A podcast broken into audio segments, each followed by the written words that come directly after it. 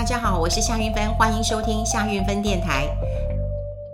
那么今天有一些空档，我刚刚从这个工作的地方回来哈，然后呢就很开心啊，因为因为我的同事啊给我一个这么大颗的水蜜桃，呃，我最喜欢吃水蜜桃，其实都是在啊、日本，然后呃呃回到饭店啊就会去超市买一买，然后回到饭店之后，哇，我就把它打开，哇，那个水就这样一直滴，一直滴，一直滴，然后滴到哦全身都是，然后就觉得好开心啊。水蜜桃要怎么洗？有人是把它去皮呀、有人会把它去皮削皮，哦，我没有那么娇贵啊哈。那但是有人呃。呃，大家都知道，以前如果看过《论语》的话，大家会知道说，哦，这个有孔子的这个呃弟子呢，拿米啊、拿米在洗这个呃那个桃子的毛，哈，用米哦，当然就被孔子骂一顿啦，就说，哎，这这怎么可以拿米呢？米这是农夫啊，粒粒皆辛苦啊，怎么可以来磨这个呃桃子？那我是会用一个小刷子，我是用一个小刷子，因为呃我喜欢买各种各式样的刷子，比方说刷我的呃保温杯。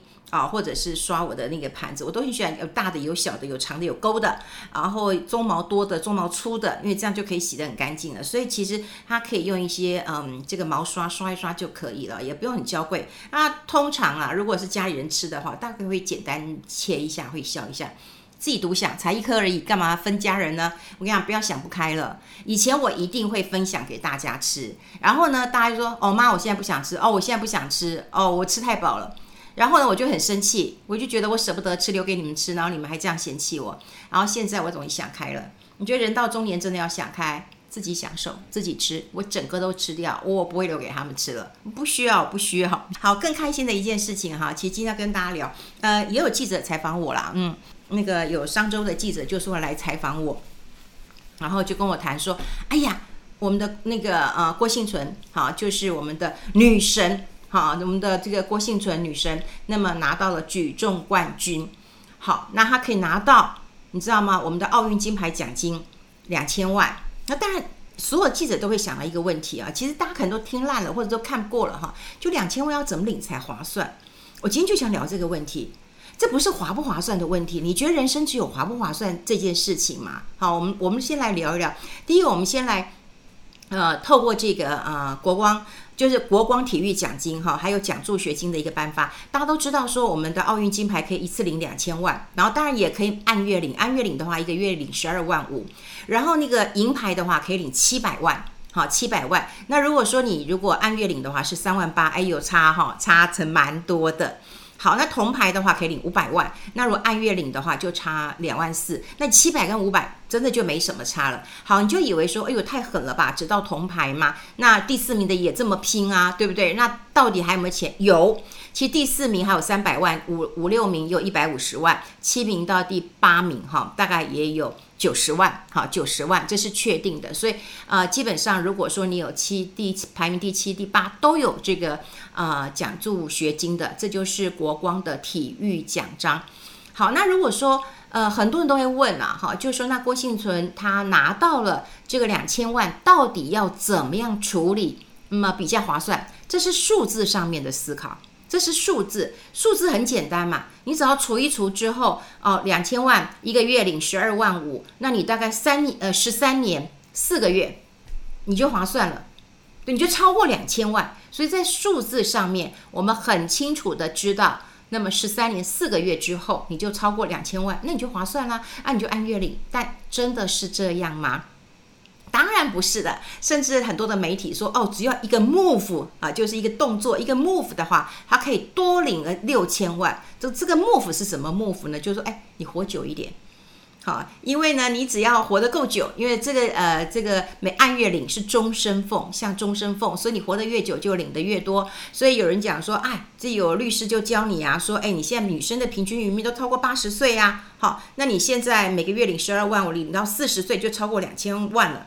那如果说你再活久一点，你活到八十岁，哇，你可以多领六千万，好，可是可是是这样算的嘛？当你有一笔钱进来的时候，当然我们不可能像这个呃我们这些勇者一样可以拿到这个国光的一个呃奖金，但是我们人生当中可能也有很多的机呃机会可以拿到大奖的，比方说啊，你就是乐透有吧，对不对？乐透大奖有可能吧，或者是。你有奖金吧？好，我曾经就听过一个故事说，说哇，这个老板把公司卖了，但是因为跟他多年奋斗了，啊，所以还分他一百万，美金。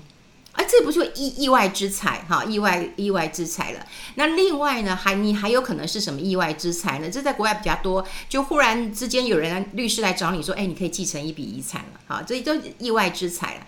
那我们就来算算看，就是说，到底我们该怎么样来看待这一笔钱？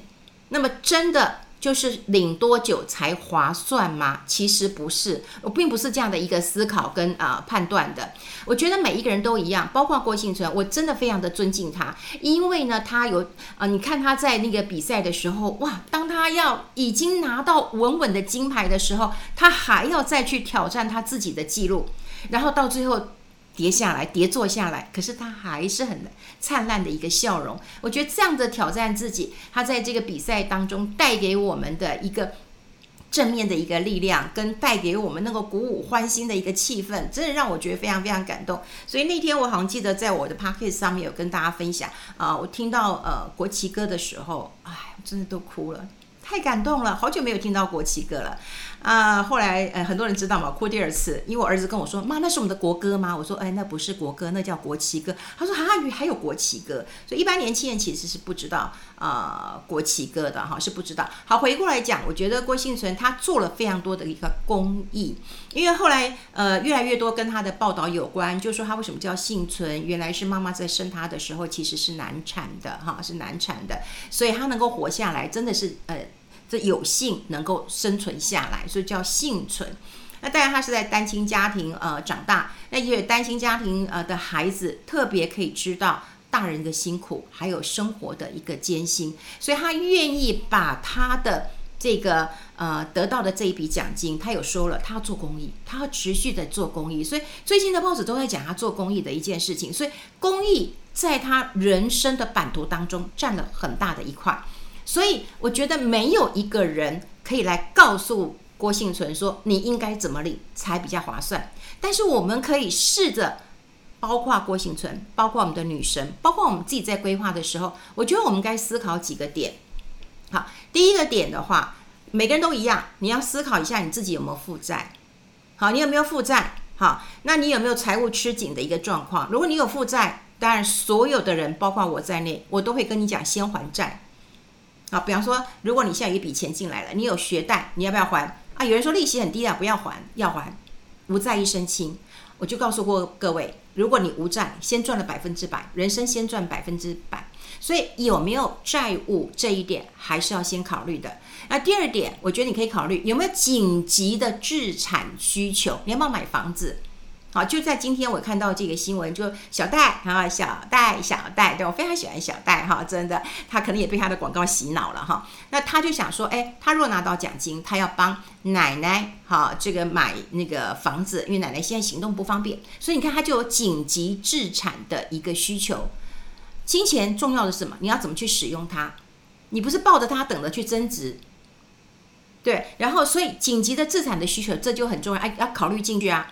那当然呢，如果有很多的我还看过投资理财专家建议说，哎，这个郭女神你应该要 all in 啊、去买就当女神啊，当这个呃航海王，当航海女神，你 all in 的话，搞不好会赚更多。可是我觉得 all in 说实在，这个 quick out。还蛮像赌博的，好，蛮像赌博。你不像去投资嘛？那当然还有很多人教他说，你应该去买 ETF 啊，你应该去买基金啊，你去买一些固定收益的产品啊，然后你就可以够赚很多钱了。那这也不是目前都要考量到的一点。我觉得必须要让大家能够知道的啊、一个关键点就在于说，你有没有债务要还？对，你要不要置产？你要不要做公益？你有没有其他的梦想？这些其实不管你有没有奖金。你都要做这些事情啊，对吧？我有没有债务，我一定要还啊。我有钱没钱，就算我拿今天是一笔小钱，十万块钱，我都要先考虑我的债务要不要先还，这是关键吧？好好，那当然要不要自产？好，这是另外一个考量。还有呢，我要做公益啊，不管我今天有钱没钱，我还是要做公益啊。我如果做公益，我大钱有大钱的做法，我小钱也有小钱的一个呃做法，对不对？这两天啊、我也帮这个嗯。呃，创世基金会，那么他们在做一个募款的动作，那么他是在云林的嗯斗六，那么是一个比较偏乡的一个地区。那有很多人讲说，哎，呃，捐钱给植物人，我活着都我活着的人都没有办法了，那你说我捐给植物人，好，那我自己都顾不了了，我也没有办法捐给啊、植物人，那所以就终止了很多的捐款。那后来我跟他们讲了一个方式，就是说，其实呢，我们捐了钱，请创世基金会照顾这些植物人，其实背后是要让这个家庭当中，有的人可能需要工作。好好的活下去，那他就去工作，好好活下去。有的人可能他需要去上学，那他就好好去上学。他上学了，他是不是就有未来了？所以，如果说我们愿意出钱，然后帮助一个植物人，就可以让他们背后的家庭去过该有的正常的生活。我是用这样的一个方式去跟大家来做一个沟通，所以如果说你把一个植物人躺在床上都不能动，跟你一个活生生的一个有血有肉的人，然后这个都还能吃能动的比，你就觉得，哎，我自己都顾不了，我怎么办法顾到你？可是他背后还有家庭，我觉得这是一个啊关键。所以做公益，我一直认为啊，不管是大钱呃小钱，像创世基金会，说实在的，你过去你只是就是你可以捐发票啊。哦，发票只是随手捐嘛，因为如果你觉得很麻烦，那现在你当然啊，你可以用这个呃扫条码的方式，就直接记在云端。那过去有很多人不会用的话，其实也就把这个发票随手丢了。那现在很多的商店其实都可以捐发票，所以如果你不捐钱，捐发票也是一个很好的方式。好，我们再要讲到就是说，这些不是你有了一笔钱你才要去做的，你都要该去做了。还有你人生到底有哪些梦想？你有没有想过？你到底有哪些的梦想？比方说，哈、他是不是想要去呃开一个体育用品店？他是不是想要成立一个呃这个教室？比方说，他可以成立一个举重馆，他也可以当一个好教练，他可以在呃训练这个之后的一个呃学生投入教育的工作，这也非常好。好，那好，那再接下来我们就要再想几个问题了。好，未来他要不要再战二零二四的巴黎奥运？如果他要再战二零二四的巴黎奥运的时候，那他是不是就可以按月领这笔钱？因为我就不用担心我的房租、我的生活开销，我就按月领，然后我就专心的去做我的训练工作，是不是？这很重要，因为我在训练的过程当中，我可能就没有分身乏力。呃，比方说，我再去赚钱，我再去教书，我再去教学生，好，我可能要专心的一个练习的。那另外要考虑的，其实就是每一个人的价值观。我觉得价值观真的很重要，所以当我们每一个人都不是我们的这个郭幸存这个郭女神的话，我们每一个人都不是。其实我们每个人都不一样，所以我常常在讲说，在我们投资的时候，没有人说套餐就是对的。过去我们去很多的咖啡厅，你大概就是你要吃 A 套餐、B 套餐，比方说哦，你吃牛、吃猪、吃鱼，大概就这样一个选择。可，在投资上面，因为每一个人的个性不一样，每个人的期待都不一样。对不对？所以你对于金钱，你当然也是金钱的主人呐、啊，这是很重要的一件事情啊。我记得我很早以前听过一句话，就是穷人是以金钱为目标，但是富人是以金钱来成就目标。所以你要怎么用这笔金钱来成就你人生的目标，这个很重要。那另外就是你自己的价值观，价值观是很重要的。我是保守的嘛，如果我是保守的，我当然就用一个嗯比较安全、比较保底的一个方式啊。好，比方说奖金，我就按月领，那当然是我的固定的一个收入来源，让自己没有后顾之忧。我觉得这个呃很重要。那另外呢，你就要看看哈，这个自己能不能够处理这笔钱。好，如果说我是比较自信的一个人啊，我觉得我可以处理啊。奖金也没有说啊，我一定要一次领或分月领，我可不可以领一半呢？我可不可以领一部分呢？好，领出来之后呢，我去做其他的投资，我一不一样能够创造？比方说，国家给我每个月，哎，我算起来一个月这样算起来，一年的报酬其实有七趴，哎，其实给的很大方，给的很大方。我的意思就是说，除非你自己能够投资超过每年七趴的一个报酬率，不然的话，回到划不划算的问题，国家给你是划算的，这个也是大方的。好，所以我觉得我们今天谈了那么久，我不希望大家被一些影响。只是数字上面的划不划算而已。人生最重要的是你的生活态度。你花这笔钱，你到底要怎么过？这很关，这很关键。那在媒体当中，我当然也有观察到一个点，我觉得还不错。也就是说，当你有一大笔钱的时候，其实我觉得特别要留意的是什么？你身边这些朋友们的素质到底是如何？这也包括你的亲友圈哦，他们的素质。好不好呢？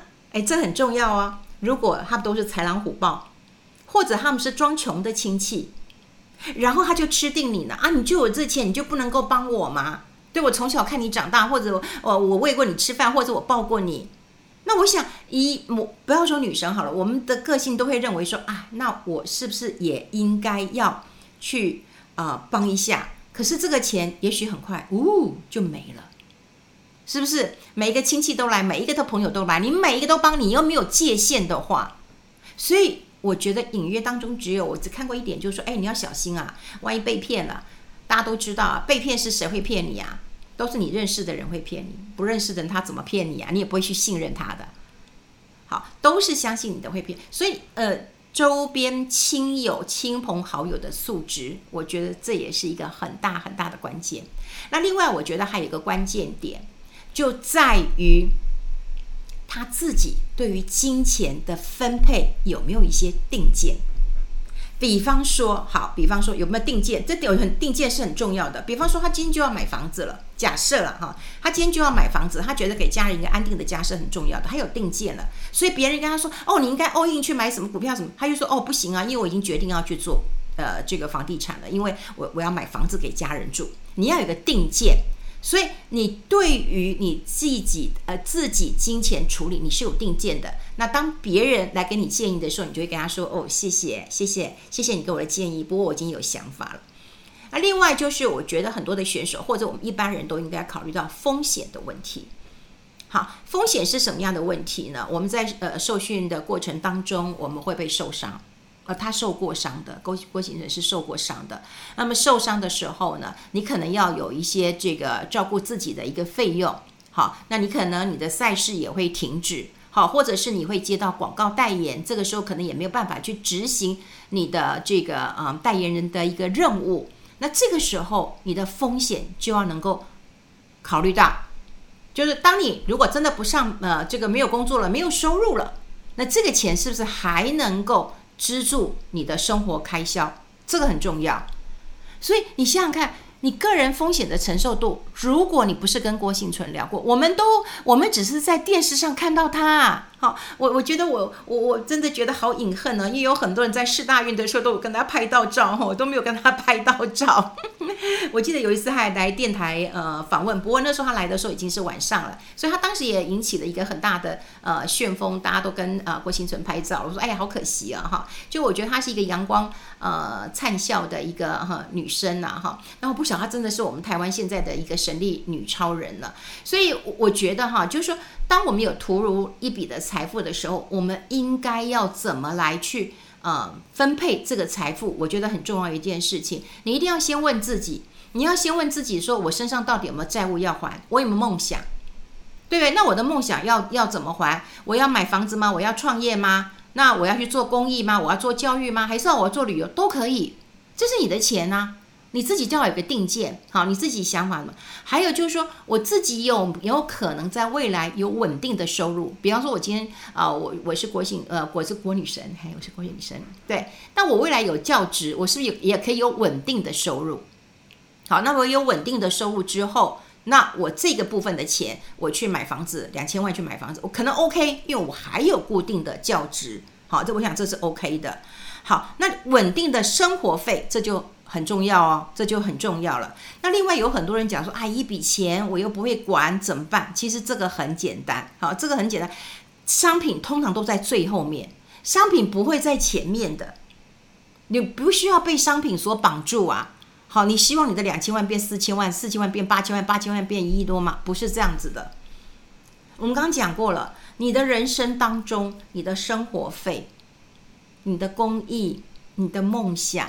你未来有没有收入？你只要照这个点去思考就 OK 了。好，那当然啦，如果说你有能力管理的话，你只要透过一个资产配置，我想不是很难的，你就会有固定的一个收益啊。如果你不会，好，你不不会，好，那你就交给专家处理。好，然后呢，你可能啊要找找对人了啊，找对人哈，交交付一个信托。或者是你就直接去用一个短缴型的集齐年金，我进去，我就把我的两千万进去，然后你一年固定给我多少钱，那我钱就被锁住了。那如果有人跟我讲说，哎，你最近拿了奖金啊，你可不可以借我一千万，然后我们一起去呃投资啊，然后我这投资赚大钱，就哎，对不起，我是拿到两千万的，就全台湾都知道了，但是我的钱拿不出来，因为钱绑在这个集齐年金里面，所以你要对这样有一个很重要的一些想法。所以你看这个议题啊，跟我们过去以前讨论的问题是什么？劳保年金到底一次领划算还是分月领划算？所有人都说，大家按月领啊。对，都知道，因为财家政府财政困难，他也不希望你一次领，一次领我真的要破产了，提早破产了。我希望你按月领。那按月领也有一个好处，你你的钱不会被骗走，你还可以维持一下基本的一个生活开销。当然，有很多人都说这是一个非常保守的一个看法。可是最重要的在于什么？你自己怎么看待这笔钱？你这笔钱要怎么看待？不是别人来帮你规划，别人有没有能力跟他规划？所以今天其实记者来采访我的时候，我跟他说，我好希望能够跟郭女神见面聊一聊，我才会知道她对金钱的想法跟态度是什么。那这样子提供给他的建议，我觉得是完整的，是负责任的。但如果说我们只是把它当成一个新闻事件，然后来呃开开玩笑，或者呃认为一下什么才是划算，那很容易。刚讲过了，领了十三年四个月就划算了。投资报酬率一年七趴，如果你能够超过七趴，你也划算。可是不是，我们要聊的是他对于他的生活的态度，他对他未来生命的期待是什么？他有没有对他的生活的风险？我们刚刚讲过了，他如果受伤了，他如果不能够持续有收入的时候，他有什么样的看法？这样子才有办法。帮他来打造一个适合他的投资理财计划，所以不是两千万换四千万你最厉害，不是，而是你有了这笔钱，你要活出你想要的一个人生，这才是最厉害的一件事情。好，我想最近其实我们全台湾都沉浸在整个奥运赛事的一个呃喜悦当中，我觉得非常非常的好。那这也其实对我有蛮一些激励的。因为过去我都会觉得我好累啊，我好辛苦啊，我这么努力的锻炼，我都快死了。可是当我看到这几次的球场的比赛，哇，那乒乓球都要跑得好快，哇，那个打打打打打羽毛球的，哇，那个真的是体力要非常非常的好，我才会觉得说啊，以前其实我的训练也太轻松了，好，也太轻松了。所以有人讲说，这一次奥运啊，就是一群都不运动的人，然后再看那个。一群在那边很需要运动，呃，很需要休息的人在比赛哈，所以我想透过这一次奥运也激励了我们自己。我觉得啊、不管大家讲说台下十年功，台上一分钟，而是努力持续不间断的对一件事情负责到底，而又能够从中得到一些乐趣。我真的觉得这是人生最幸福的一件事情了。就像啊、我做这样的节目，我也觉得很开心。不为名，不为利，但我觉得我就是喜欢分享。当我只要打开啊、不管打开我的电脑，打开我的麦克风的时候，我都觉得我是非常开心的，跟大家来做一些分享。然后我也是觉得，人生从来都不是划不划算的问题。对，我我之前也跟跟大家讲过一件事情啊，我之前家里住新店，那时候大学同学都很坏，嘴巴都很坏啊，因为那时候我们念书在在新庄。哦，对，所以你看，我我这次我觉得福大之光，我也还蛮开心的。好，那大家都觉得呃新店好远了。曾经还有朋友问我说：“哎，你们家那边到底有没有那个红绿灯啊？”我就跟他说：“哦，你可能到我们家的时候要带护照。”因为他就觉得新店很远嘛，哈，远很远。那那时候台北县跟台北市不是现在的双北，就台北市跟新北市，那时候还是台北市跟台北县。好，那其实我那个区还不错哦，我我住的那个区，因为我我跟妈妈家住得很近哦，这辈子都还没有办法离开我妈妈家的哈。那离得很近，那大家都会想到一件事情，就是我想要搬进台北市，我总觉得那一线之隔，县民。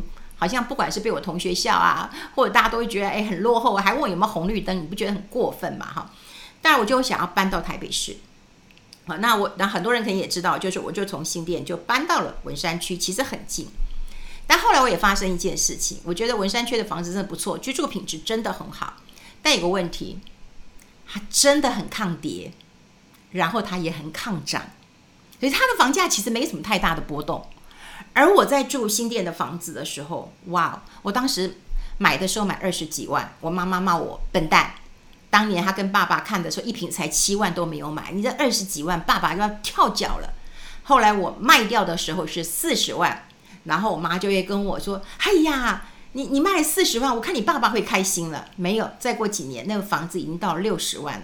我想我爸爸又不开心了。所以你想想看，你人生没有办法机关算尽，你真的没有办法机关算尽，因为真的。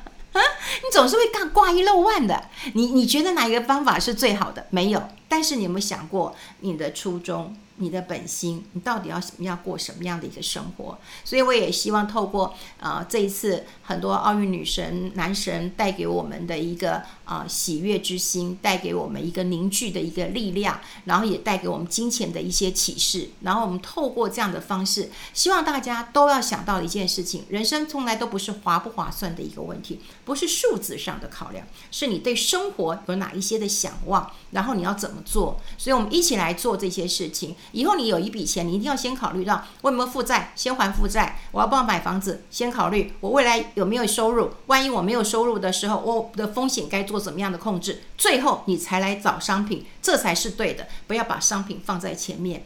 商品对了，你当然哇，这个突飞猛进。商品如果错了呢，你又怨天尤人了。所以这方式是完全不对的。好，今天也跟大家聊很久了，我要继续来吃我的水蜜桃了。我们下次再见喽。拜拜